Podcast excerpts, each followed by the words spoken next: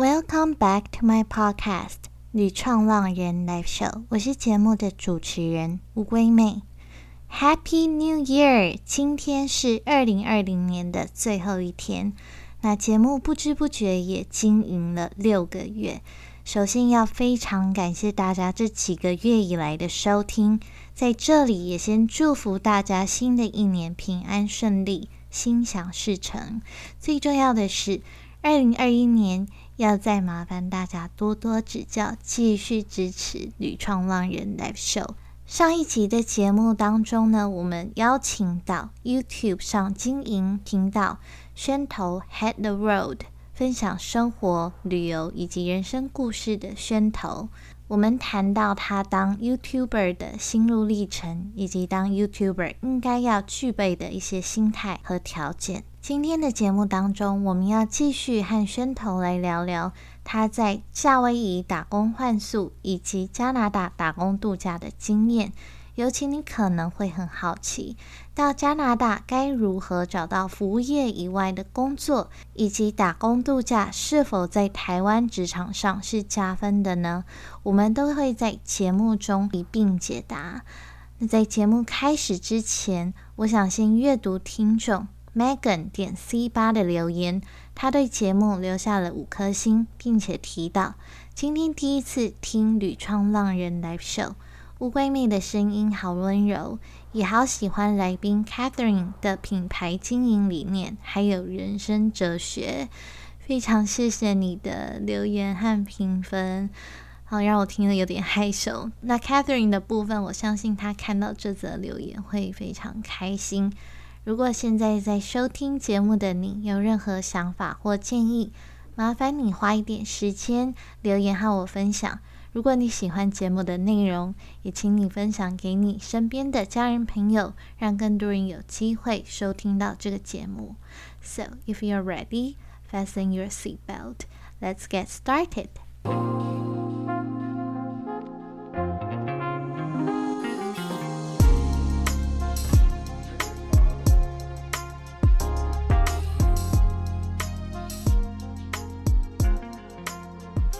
那我们前面聊了很多做 YouTube 影片的一些技巧跟心得嘛，接下来就要重进到我们的重头戏了，就嗯你的加拿大打工度假，跟其实你自己也有去夏威夷，我那时候就蛮好奇说，哎，怎么？加拿大还会跑到夏威夷？你先去夏威夷打工的契机是什么？对，然后你可以跟我们讲一下，说你在那边待了多久，做了一些什么事情？嗯，好的。夏威夷其实是打工换宿啦，嗯就它没有一个合法正式的签证，嗯，它比较像体验人生，然后在一个可以找打工换宿机会的网站上面找到的机会，嗯，那其实就是用。美国的旅游签证入境美国，然后在那边我是待了一个月，然后打工换宿。我是在一间农场 Airbnb 里面做房务跟果园的一些劳力工作，嗯，来换宿。对，然后我那个工作做了三个礼拜。那我会先去夏威夷的，是因为我不想要就这么直接的飞去加拿大。飞机要坐很久诶，所以我就想说先飞一半好了，那一半就是就刚好落在夏威夷啊，所以我的机票就是分着买，我就先到了夏威夷，一半大概是飞八个小时吗？哎，差不多差不多，从台湾飞的话八九个小时，嗯，那我是有在日本转机，嗯，对，所以我就先到了夏威夷打工换宿，当时真的是因为就是刚辞职嘛，然后也不想要马上去加拿大就工作了，所以我就找了打工换宿。然后在夏威夷有找到，嗯，我就先去了夏威夷，对，然后那个找打工换宿的网站叫做 HelpX，啊，我也是用那个网站，对，其实蛮有名的这个网站，对对对，然后上面真的都可以找到一些机会，这样，没错，我这里也蛮建议，如果是想要去尝试打工换宿的人，可以来用一下 HelpX。对，HelpX，然后会想去夏威夷打工换宿，就是因为我当时本来没有这个想法哦。我当时本来只是想要去夏威夷玩个大概三四天吧。然后我朋友就跟我说：“你干嘛不多待久一点啊？然后你可以用打工换宿的方式啊。”然后我就想说，对，诶，因为其实时间是最难得的。然后那时候刚辞职，嗯，就其实我有的是时间，那我倒不如就留在当地，可以久一点，多体验一点夏威夷的生活。所以我才决定，哎，好，哎，那我就来找一下打工换宿，才在夏威夷留比较久的。嗯，那还好有有去打工换宿，因为体验到了夏威夷的生活。对，夏威夷给你的感觉跟加拿大有什么很不一样的地方？嗯，非常不一样。首先就是夏威夷三月的时候比加拿大的六月还要热，就气温上气温上的不同。但夏威夷真的很舒服，嗯哼，就是海岛地方嘛。然后我那时候三月到四月在夏威夷，其实不会太热，然后有海风吹过来，很舒服。然后四面环海的，对啊。老实说，我对夏威夷的印象就是一群女郎穿着草裙在那边跳舞。我很好奇，夏威夷真的是这样子吗？我在 Big Island 真的有看到草裙舞，但不是女郎，哎，是一群小朋友。什么？就是对，是很可爱，就是他们叫 Hula，就是这个 Hula 草裙舞。嗯，其实是他们一个传统的舞蹈。对。然后那时候他们有在公演。就是公开场合表演这样子，然后我我那时候的 host 就有带我去看，因为他女儿有跳，嗯，对，然后就第一次亲眼看到夏威夷人跳草裙舞，也蛮有趣的。所以你刚好没有缘分看到女郎，女郎，对，其实其实没有女郎哦，没有女 郎哦，啊，好吧，那一切只是一个幻想。对，在海海边，海边有很多那个啦。就是比基尼的女人。哦，好，那大家又燃起希望，又想要去夏威夷了。就夏威夷真的很，我很推荐。真的旅游的话，对，真的很棒。对，所以你后来在这一段之后，你就飞去了加拿大打工度假一年嘛？那你在加拿大打工度假那一年，主要待的是哪一个城市？你的工作内容是什么？好，我主要待了两个地方，然后这两个地方几乎都。待了半年，一个是在西北地区的黄刀镇，另一个则是魁北克省的首都蒙特楼，就是大语区那边。那我在黄刀镇是在一间旅行社担任，它英文是叫 Social Media and Marketing，嗯，然后主要是在做一些设计啊、美编的事情，那偶尔也会去跟团帮忙拍照这样子。嗯，就旅行社的工作。那另一个在魁北克法语区的时候，我是担任日式餐厅里的服务生，跟一个台湾餐厅里面的 bus girl 送餐的。哦，对，服务业。嗯，因为我记得大部分你要去加拿大打工度假的话，其实还是以服务业为主嘛。所以我那时候发现说，哎，你是找到这样子的。导游助理或者是美编这样子符合你的专业的工作，其实还蛮少见的感觉。你那时候有因为什么样的契机去找到这样子的工作，而且又是在黄刀镇，我一直很想要去的地方，可以看得到极光吗？极光，对对对，嗯，我当初找到黄刀镇这个工作，也真的是很因缘际会，嗯。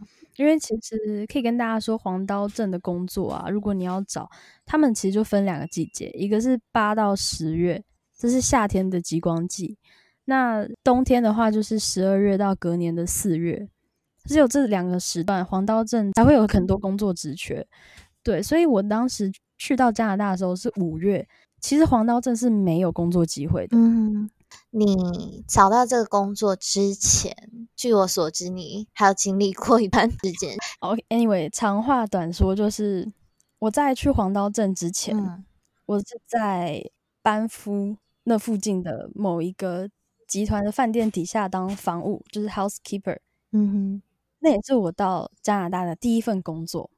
就这个工作，我是在台湾就找好的，所以我从夏威夷。离开后去美国，然后从美国就到了那个 Calgary 这边。对，那是我的第一个工作，当房务。嗯，但是呢，我只做了一个礼拜，我就被开除了。嗯，那我为什么会开除呢？这故事真的是有点蠢。就是那时候房务我只做了一个礼拜，然后前几天是 training。嗯，然后那时候才是 training 的状态，我就已经被房屋的工作量给吓到，就是真的太累了。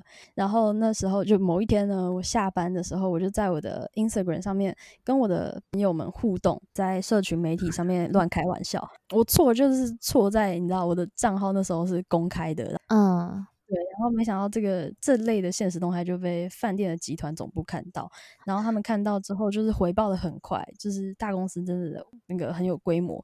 对，即使我当时 IG 大概只有几百人追踪而已，他们就立刻把我叫到办公室，然后就问我这类事情，就问我说：“哎，你有没有在你的 social media 上面发一些东西？”然后我就说有嘛，然后然后反正最后的结果我就是被开除嘛。对。对，所以当下开除我其实心情很平静，因为我刚做一个礼拜，我就觉得真的太累了，我一定没办法继续做下去。嗯，所以我就觉得说，哦，刚好开除也是一个顺水推舟的让我离开这边吧。所以我就那时候回到房间，我就开始上网找工作，对，然后狂投履历。你回复的蛮快的。对对对，其实我真的就是你知道，还是要实际，因为当时被开除，他给我三天的时间要离开这边，嗯，所以我等于三天之后，我就一定要离开宿舍，然后离开那间饭店。嗯，我真的觉得他们也是蛮狠的。对啊，就是也是真的来的很措手不及这样子。对，然后我就找工作，结果当天我早上被开除的，然后下午就接到黄刀镇那边旅行社打给我电话。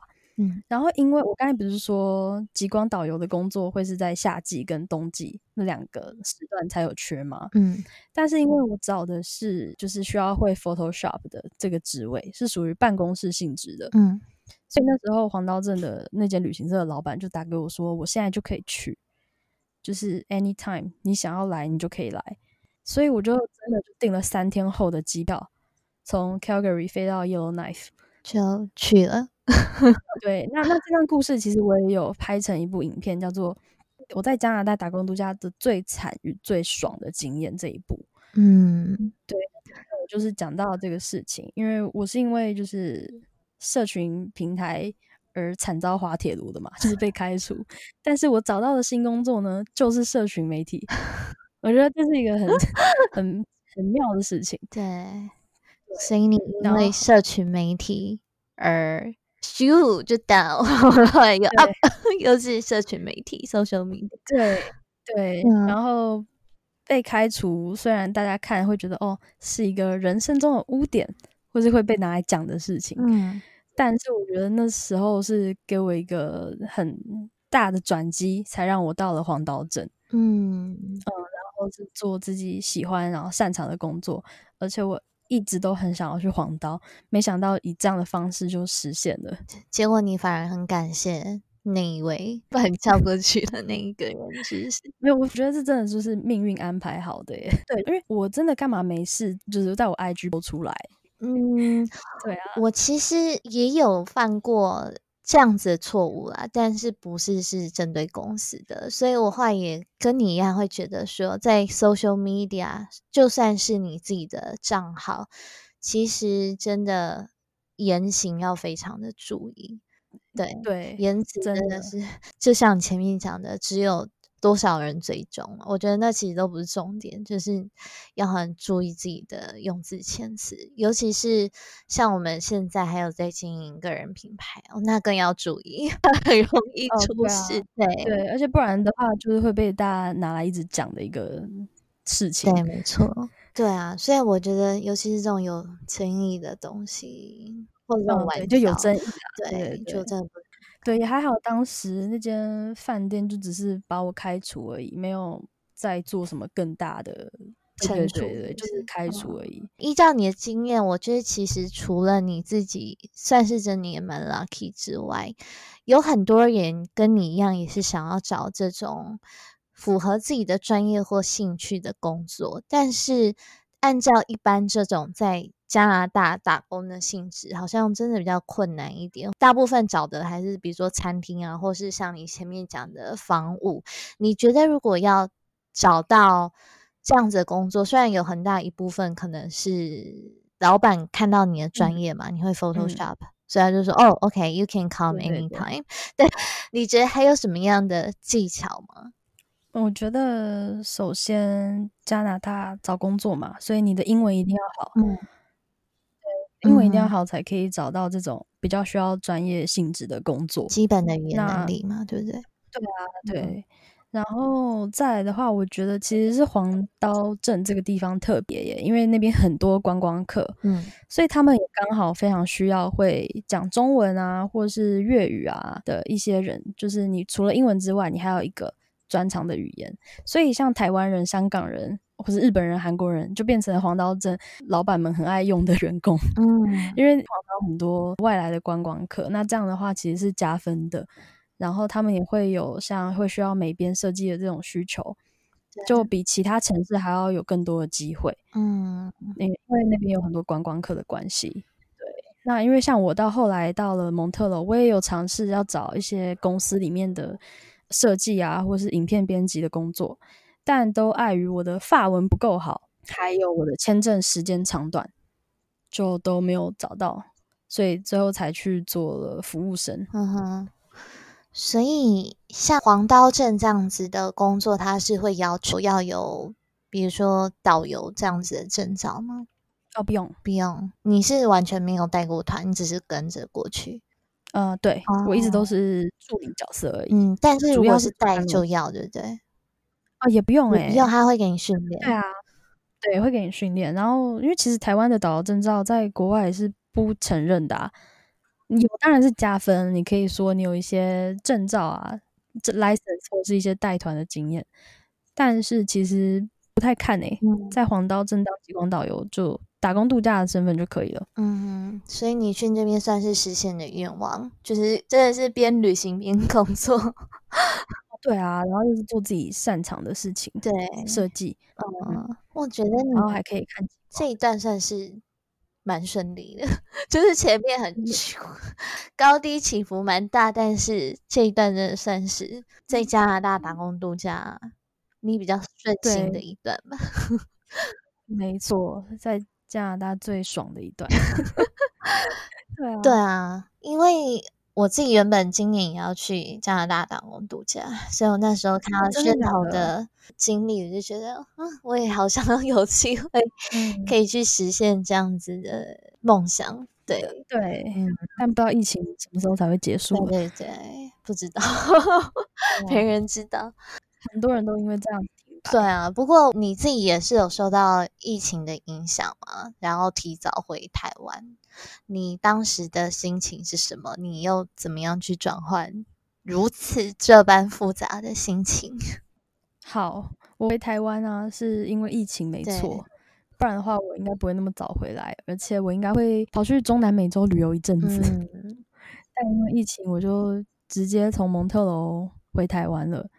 那这件事当时对我来说真的是非常突然，因为疫情而影响。嗯，这件事情非常突然，我就回来台湾了。那我就会想到我在加拿大打工度假的时候发生的每一件事情，都是这么让人措手不及。因为当时其实北美洲的疫情状况啊，是看似很宁静的，就是完全没有什么波动，就在一个礼拜之内就突然全部都 lock down。呃，你那时候大概是几月的时候？三月十六失业的样子，然后三月八号我还在，对，三月八号我还在上班哦。对，然后反正就非常突然，就是餐厅都被勒令就是要先暂停营业，只能做外带这样子。嗯，对，然后所以我也因此就失业了。然后失业之后就在家，然后眼看着签证剩下一个多月，我就想说好像也不能去哪里玩了，我就回来台湾了。嗯哼。对，那我来台湾也是完全是一念之间的决定。我当时的想法就是想说，我在那个时候我不可能再去任何一个地方旅游。那如果要继续留在加拿大生活的话，也不能工作，因为餐厅就已关门了，每一天也都是烧钱。然后想到台湾还有一些朋友啊、家人，而且一年多没见了。想说哦，好吧，那就回来台湾吧。所以就真的是某一天早上醒来，决定回台湾，就买了机票了。前一天可能还在蒙特楼的家里想着之后要干嘛，然后就突然就是打包行李这样。嗯，我觉得你转念真的算蛮快的诶，包括前面的事情也是，很多人可能会在一片震惊当中 怎么办？但你就很快就很平静，就好。那就赶快找工作，好，那就赶快收拾行李，啊，不然要怎么样？嗯啊，就像像这样子。对啊，可是你当下都没有任何有一点难过的心情吗？或者是说，你没有觉得现在回头看，其实有点可惜？我觉得那时候是不甘心比较多，嗯，因为没有玩到嘛，就是他就这样子回来台湾了嘛，对。对，那后来是想到回来台湾可以见到家人朋友，就比较开心，就真的是换个心态啦。对对对，你不能一直放在你失去的，就是你不能一直想说哦，我没去到哪里玩，你要就是展望未来好的那部分。你就想说哦，好，其实我也经历过那一段高低起伏了，我已经就。有去看极光，有在那边工作也不错的。对对对，然后我在加拿大该体验的，其实也都体验到了。嗯，对啊，然后现在就是这个非常时刻，不能玩，你也你也玩不起来，也不好玩啊。所以就先回家，先回台湾吧，就是再找找看别的机会。嗯，其实我觉得你算是。也把这一段旅程带回来台湾，因为你还是办了北中南三场讲座跟大家分享嘛，所以嗯，某方面来说，我觉得或许这也是老天爷最好的安排。对啊，对啊，对对，那。你在去完这一趟加拿大的打工度假，跟前面另一段是夏威夷的打工换宿，你分别准备了多少的资金？你自己觉得在这个方面，如果要谈到预备金的话，要多少钱会比较足够？嗯，好，这个问题我要讲我的答案喽。嗯，因为我每次讲大家都会吓到。我去加拿大带了八百加币的现金，嗯，然后去夏威夷的话是带了六百美金的现金。八百加币换算台币的话，大概是大概是两万三吗？我记得对，大概是一一万九千多，就快两万这样子。嗯，呃，然后就是其实我是带各两万台币等值的现金去的。嗯，对，但。大家听到都会觉得很吓人，就是你怎么这么敢？很少带很少哎，对啊。但是我那时候就是想说，其实，在呃加拿大或者夏威夷都有很多地方都可以刷卡，那现金是给我应急用的，就是一个备用。所以其实大部分的时间我是刷卡，真的不行我才会花到现金。所以我觉得现金真的不用带太多，但前提是你要有一张信用卡。而且我说的这些八百六百啊，不包含你要租房子的钱，就是生活费而已。对，然后我就觉得其实蛮够了。然后再加上我当时是先找好工作才去加拿大的嘛，所以就不太担心，因为一去就有工作。租房子可能就不行了，因为一个月你最少比较便宜的，肯定要六百。对，扣一扣，可能就没有钱可以生活了。对啊，对啊。那大家会说，不是要看财力证明吗？对，其实海关不太看，然后再加上他就算有看，他也是看你银行开出的证明。嗯，那就也不会看你手头上有多少这样。对对对，没错。我记得要去开一张证明。对对对，我那时候有开。呃，现金就是带这么少。对，你自己虽然没有去到一年啊，你在加拿大这。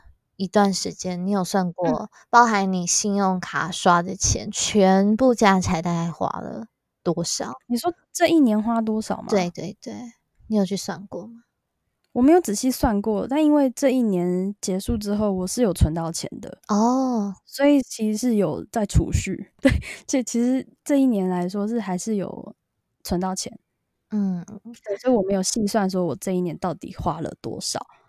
因为我听到很多有去加拿大打工度假的人的说法，是说哦，如果再让我重来一次的话，其实我会选择去澳洲，因为他们的想法是，你去加拿大其实是存不到什么钱的，因为物价来说其实没有便宜澳洲很多很多，然后薪资又比澳洲还要低，你自己有这样子的感觉吗？这个说法没错，嗯，就的确是澳洲比较能存到钱，对。但如果重来一次，我还会再去加拿大，是因为。因为加拿大你的爱，你跟他缘分特别深，呃，这也是一个原因，这也是一个原因。但但是因为我本来的目的就不是为了要存钱去加拿大的，所以自然就不会把说我一定要赚到钱这是当一个目标。对，但是加拿大其实你还是可以存到钱啦。刚才那个说法是没错，但是其实加拿大还是可以存到钱。有什么撇步吗？你觉得？只是少玩一点，是不是？没有没有没有，你看我也不会少玩哦，我也玩蛮多的。我可能是生活消费习惯嘛，就是我不会太乱爱买东西哦。对，然后因为我后来就是我在黄刀镇的薪水比较高，然后到了蒙特楼之后变低，可是我找的是餐馆的工作，所以三餐我也不用花钱。嗯，对，所以就是也有省到的地方。嗯，然后在黄刀是因为没有地方花钱。东西太少了，对，所以很好存。黄刀镇超好存的，而且我一直以来都有兼两份工作，所以我会说会可以存到钱，是因为这样。哦，兼两份工作，你是在黄刀镇也是兼两份吗？对，我在黄刀的时候还有在麦当劳打工。天哪，你也太拼了吧！你这样那时候真的很拼，那时候一天要大概工作多久？那时候很惨哎，一天十二个小时多。天呐！然后一个礼拜工作多久？就是几天？五天。旅行社就是六天，然后然后麦当劳是一个礼拜四天。哦，所以有四天你要就是一个礼拜工时差不多五六十这样啦。对，就是早上在旅行社，晚上在麦当劳。但这样的生活我只维持了一个月。那这你有什么时间那时候没有啊？对，所以我只维持了一个月。嗯。所以你那时候是为了要存钱吗？还是因为我那时候真的是觉得被开除太惨了嘛？然后因为被开除又多花了很多钱，例如说我买的那种三天之内要飞的机票就很贵啊。嗯，对，就是这些意外财，不不是意外财，那那个什么消灾，对对对，就是需要多工作一点来弥补那那时候的金钱流失。所以我刚到黄刀镇的时候是比较冰的。那后来一个月之后，我就发现，就是身体健康还是比较重要，所以我就把麦当劳辞掉了，只剩下旅行社的工作。嗯，你可以跟大家讲一下，说如果是去加拿大打工度假的话，它的薪水的 range 大概在哪里？好，其实每一个省份都不一样，对，税率也不一样嘛，对不对？对，税不一样，然后最低时薪也都不一样。嗯，像是。以西北地区来说好了，他们的最低时薪，没记错的话，应该是十四点五还是十五之类的。但我在黄刀找的工作，薪水都有至少十六。哦，对，十六然后十七点五之类的。所以黄刀镇是比较高。那蒙特罗的话，最低时薪是十二点五，你看是不是就差了快五块？嗯，然后如果你是有小费的话，那最低时薪会变成十点零五。然后就是 bus 小费，但所以这就各个省都不一样。那像多伦多那边的话，最低时薪好像是十三点八五之类的，温哥华也是，所以每个地区都不太一样。那薪水的 range 的话，就大概叫十三到十八之间，嗯，差不多是这样吧。对啊，所以加拿大也是拿周薪的，呃，双周薪，两周发一次薪水。嗯，所以你觉得如果要存钱的话，就是。生活费的这部分要好好控制，可能尽量自己煮，然后不要有太多欲望消费。对，然后把钱存下来拿去旅游吧。对，其实真的可以，是真的可以 存到钱的啦。嗯，不然大家都说哦，好后悔去加拿大什么的。会啦，会啦，还是可以，而且有点难过。再怎么样，其实都会比台湾好赚，好心酸，真的。对啊。如果大家想要知道的话，第一套可能可以再问宣头。对，可是除了钱这个部分，你会不会觉得说去打工度假之前要做好什么样的心理准备？这个问题问的很好，可以说是把我的分享会精华了。我就先把分享会原封不动放到 旁边。对，就也会有人问到这个问题，就是。要做什么准备啊？找工作什么技巧啊之类的？嗯，我觉得就是你的心态要调试好吧，然后也可以给自己设定目标，然后得失心不要太重，因为我觉得去打工度假，不管是不是加拿大，任何一个国家，你一个人决定踏出去了，你就是在外面流浪闯荡，这样子的生活本来就很容易遇到一些意外。嗯，所以如果你只要能做好你能够随时随机应变的这样子的心理准备，我觉得那八成的问题你都可以迎刃而解了。嗯，所以我觉得是你的心态要调试好，你有这样子的准备，我觉得一切就勇敢去闯吧。然后这也是最重要的心理准备。嗯，那找工作的话，我觉得去打工度假，在找工作的过程中，不要放弃任何有可能的机会。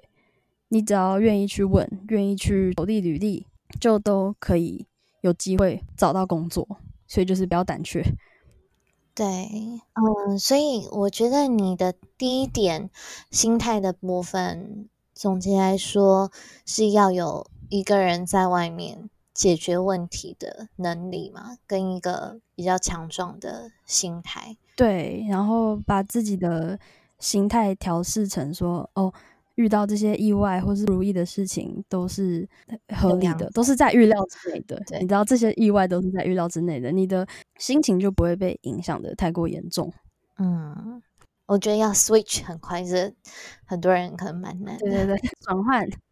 但找工作这部分的话，我觉得我非常认同，因为其实我前面有一期有访问到一个德国女生米莉，大家也可以去听。她也是在找工作的时候，因为语言的问题有遇到过蛮多的挫折，那她也是没有放弃。后来呢，也是找到了一个在台湾有分公司的德国的公司。那那边也是比较需要，比如说台湾这样子的人才，对，所以他最后已经要放弃的时候，反正就刚好找到了工作，也是命运的安排。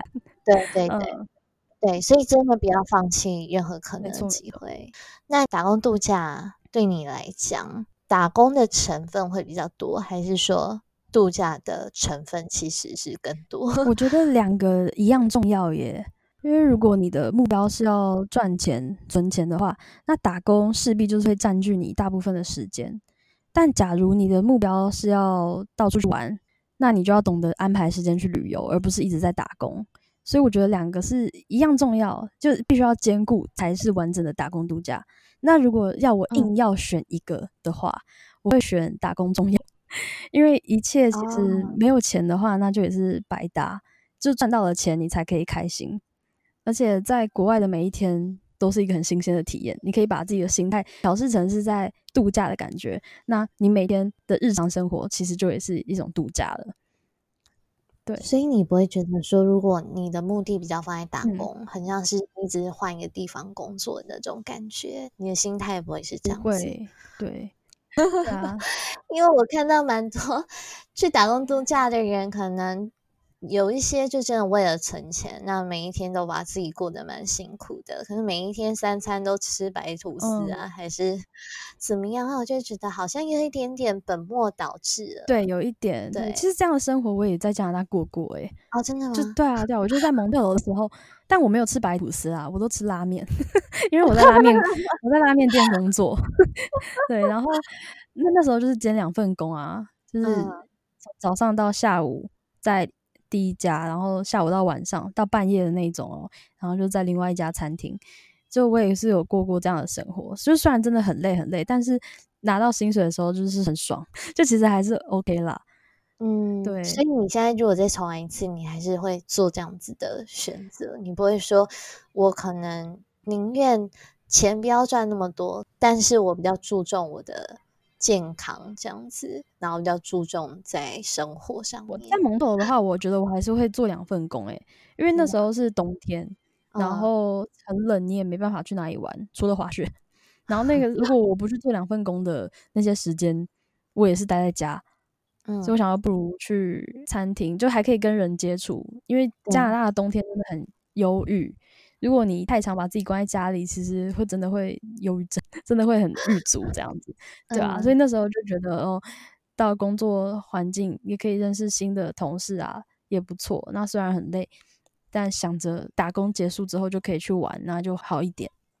总体来说，我是觉得是一样重要的，对，因为不然你真的失去了打工度假的意义。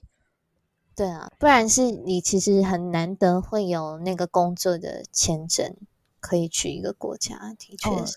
对啊，对。那你觉得说你在所有打工度假的经验里面啊，你学到最多的是什么？然后为你带来了什么样的改变？我觉得学到最多的就是可以在社群媒体上面乱开玩笑。嗯，对。然后这一年哦的改变。我觉得可能是因为你见到的人会变得更多了，所以你的待人处事会变得比以前还要再更圆融一点。更圆融的方面，比如说是讲话方面吗？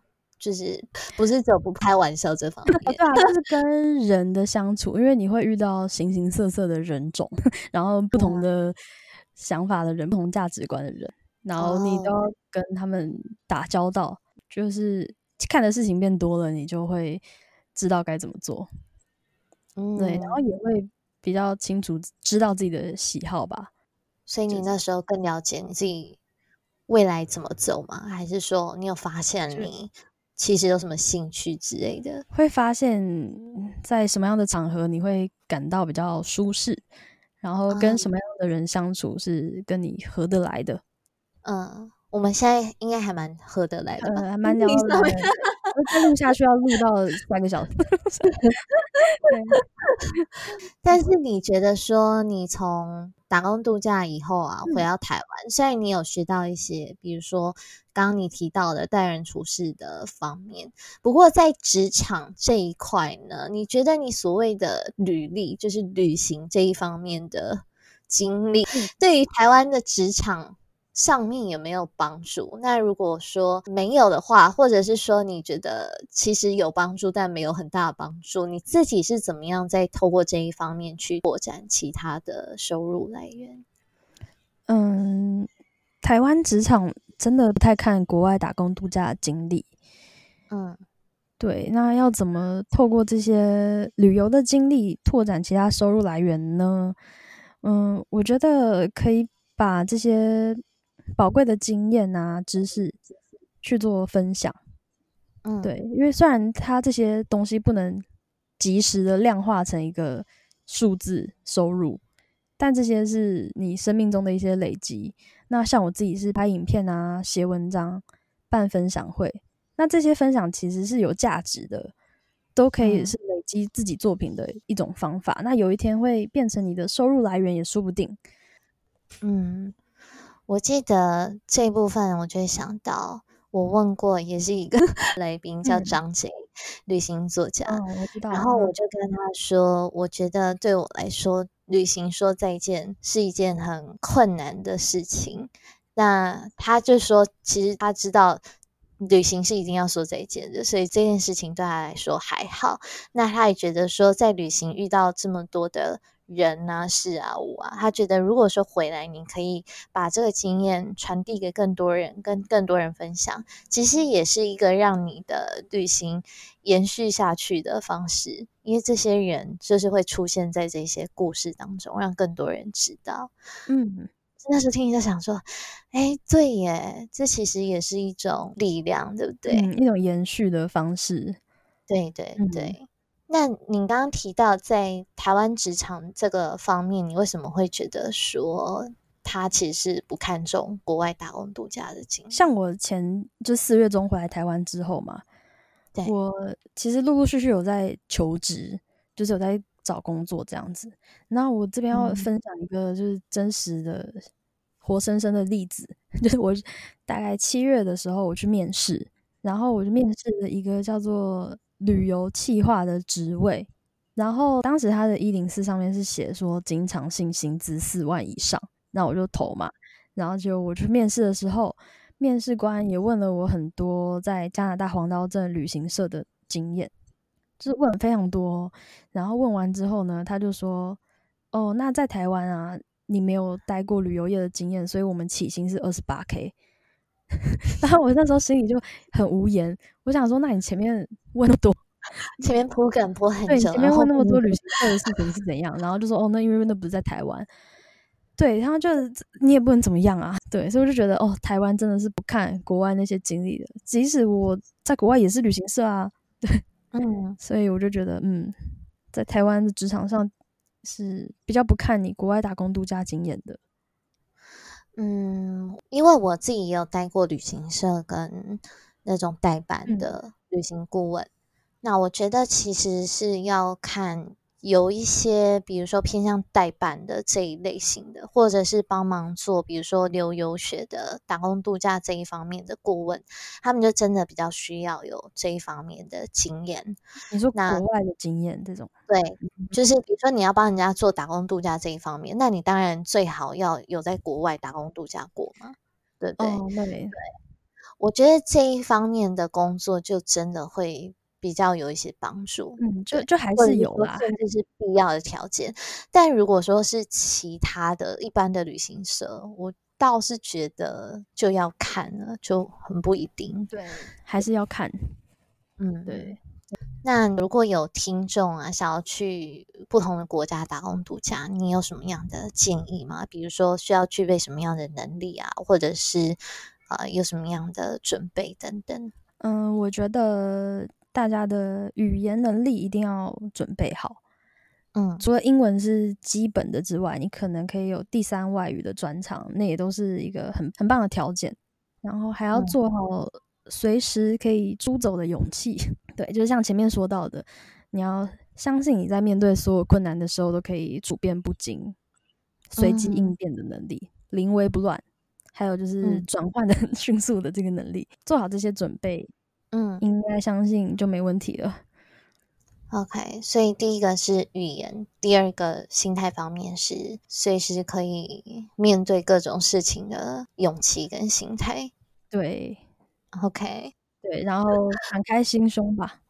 哦，对，敞开心胸去接纳不同的人事物，对不对？嗯，哦这真的也蛮重要的哈。嗯嗯，你自己有什么比较特别的故事吗？在敞开心胸这一方面，因为加拿大应该有蛮多不同的人种，或者是你应该遇到很多不同国家的人。嗯，我直觉想到的是我在蒙特楼的时候遇到的一个恐怖的租屋经验呢。就当时我租到了一个我自以为觉得 CP 值很高的房子，但是呢，他唯一让我顾虑的就是他要跟一个非洲黑人爸爸要跟他同住。但是是不同房间，对对。然后当时他的位置很好，就在地铁站附近，然后一个月只要五百，这对加拿大来说房租是很便宜的。嗯，然后我就不有他的，就租了。但是我才租不到两个礼拜，我就被他赶出来了，因为他有非常严重的洁癖。然后，而且他把我赶出来是就是有点对我安全造成威胁的那种。他闯进我的房间，打开我的房门，这样。对，然后当时。当时我就报警，我这辈子没报过警，但是我我那时候居然有勇气报警。我现在现在想起来，那时候真的是也蛮敞开心胸的，对，因为会会觉得说，天哪，我我没报过警，然后会不会觉得这太小题大做还是什么的？可是当下我真的是孤立无援，没办法，我才就是做出这样的举动。嗯，对。然后后来遇到这样的事情，虽然让我很惊吓、很打击，但是我也是马上就释怀了。就就赶快搬离这样子，对，然后就还是要照常工作啊，生活就没有一直处在这个惊吓的状态。所以警察来帮你做什么？哦，处理。对，就就两个女警到了我租屋的地方，然后进来就是先把我拉出来，单独聊一聊现在的状况是什么，然后才进到我们家，然后跟我那时候的房东说，你不可以赶他出去，因为我是有付房租的。嗯，对。然后就是警察跟他讲一讲之后，那个我的房东就当然就是哦，好好好，OK 这样子，嗯，对。然后警察也有问我说：“那我要怎么办？我要继续待在这吗？还是我要离开？”然后我那时候就说：“那我东西收一收就离开好了，因为我觉得跟他在单独共处在一个屋檐下会有很对太可怕了。”然后警察就有。关心我说：“那我有没有地方去啊？什么的？”然后我就说：“都有有有，会自己想办法什么的。”所以那时候的状况就是警察来，我觉得也算是给房东一个示威吧，不然他会有点欺人太甚。因为他当时就一直威胁我说什么：“我不搬出去，他就要报警把我抓走。”然后我想说：“就换你把他抓走。”对，我想说，我想说，那我先报啊。对，我所以，我那时候就 有遇到这样的事情。你真的蛮大胆的。对，那时候那时候很大胆，我不知道在想什么。这故事还蛮有趣的，跟他杠上。对，当下是真的很可怕。对对，因为他就是一个魁梧的黑人爸爸，然后感觉你跟他对打你会打输，然后很怕 很怕他追杀的那种。嗯，对啊，然后我就跟他对峙。对，然后并且找警察来这样。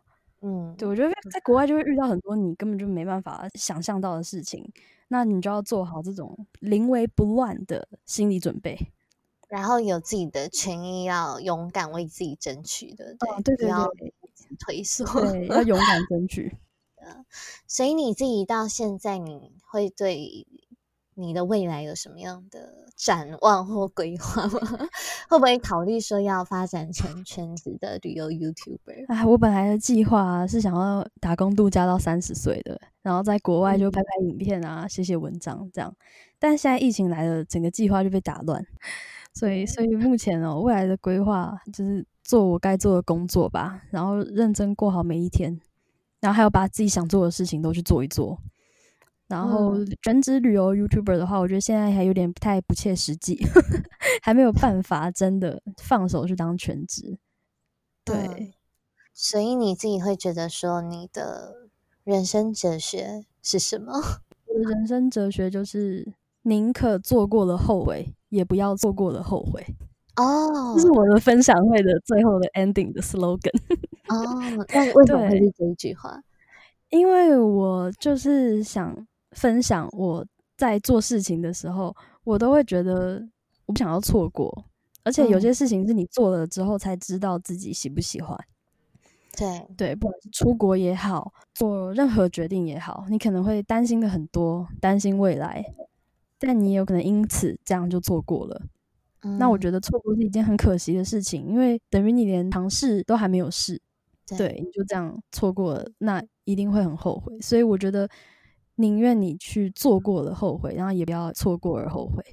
对，所以就是想到什么事情就去做吧，不要害怕尝试。